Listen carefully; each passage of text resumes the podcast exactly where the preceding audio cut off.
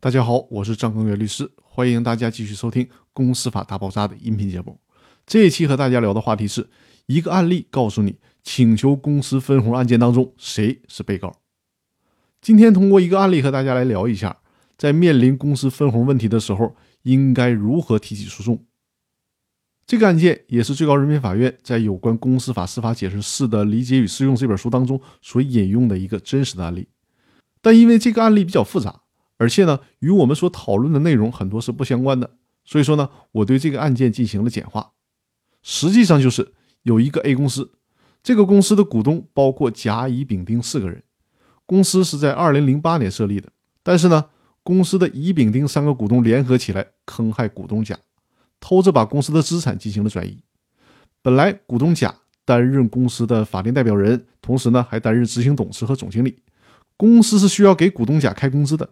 但是因为公司的资产被转移，所以说呢，也一直没有给股东甲开工资。于是呢，股东甲就把乙、丙、丁三个股东都告上了法庭，要求这三个股东向他支付分红以及所欠的工资。最终，法院判决支持了股东甲的诉讼请求。最高院引用这个案例是想说明，在公司法司法解释四实施以前，审判实践当中，对于滥用股东权利导致公司不能分红的判决，有很多种不同的办法。就像是这个在二零一零年审判的案件，把公司的其他股东做成了被告，但是呢，最高法院强调，在公司法司法解释四颁布实施以后，如果再发生这种滥用股东权利导致公司无法分红的案件，就只能把公司列为被告，而不能把其他的股东列为被告。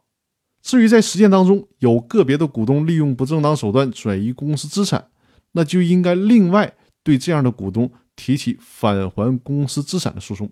这是另外一个诉讼关系，跟股东要求公司分红的诉讼并不是同一种法律关系。所以说呢，通过这个案例就是要告诉大家，关于股东要求公司分红案件，以前怎么判我们不能管了，但是从现在开始，这种案件就只能是以公司为被告。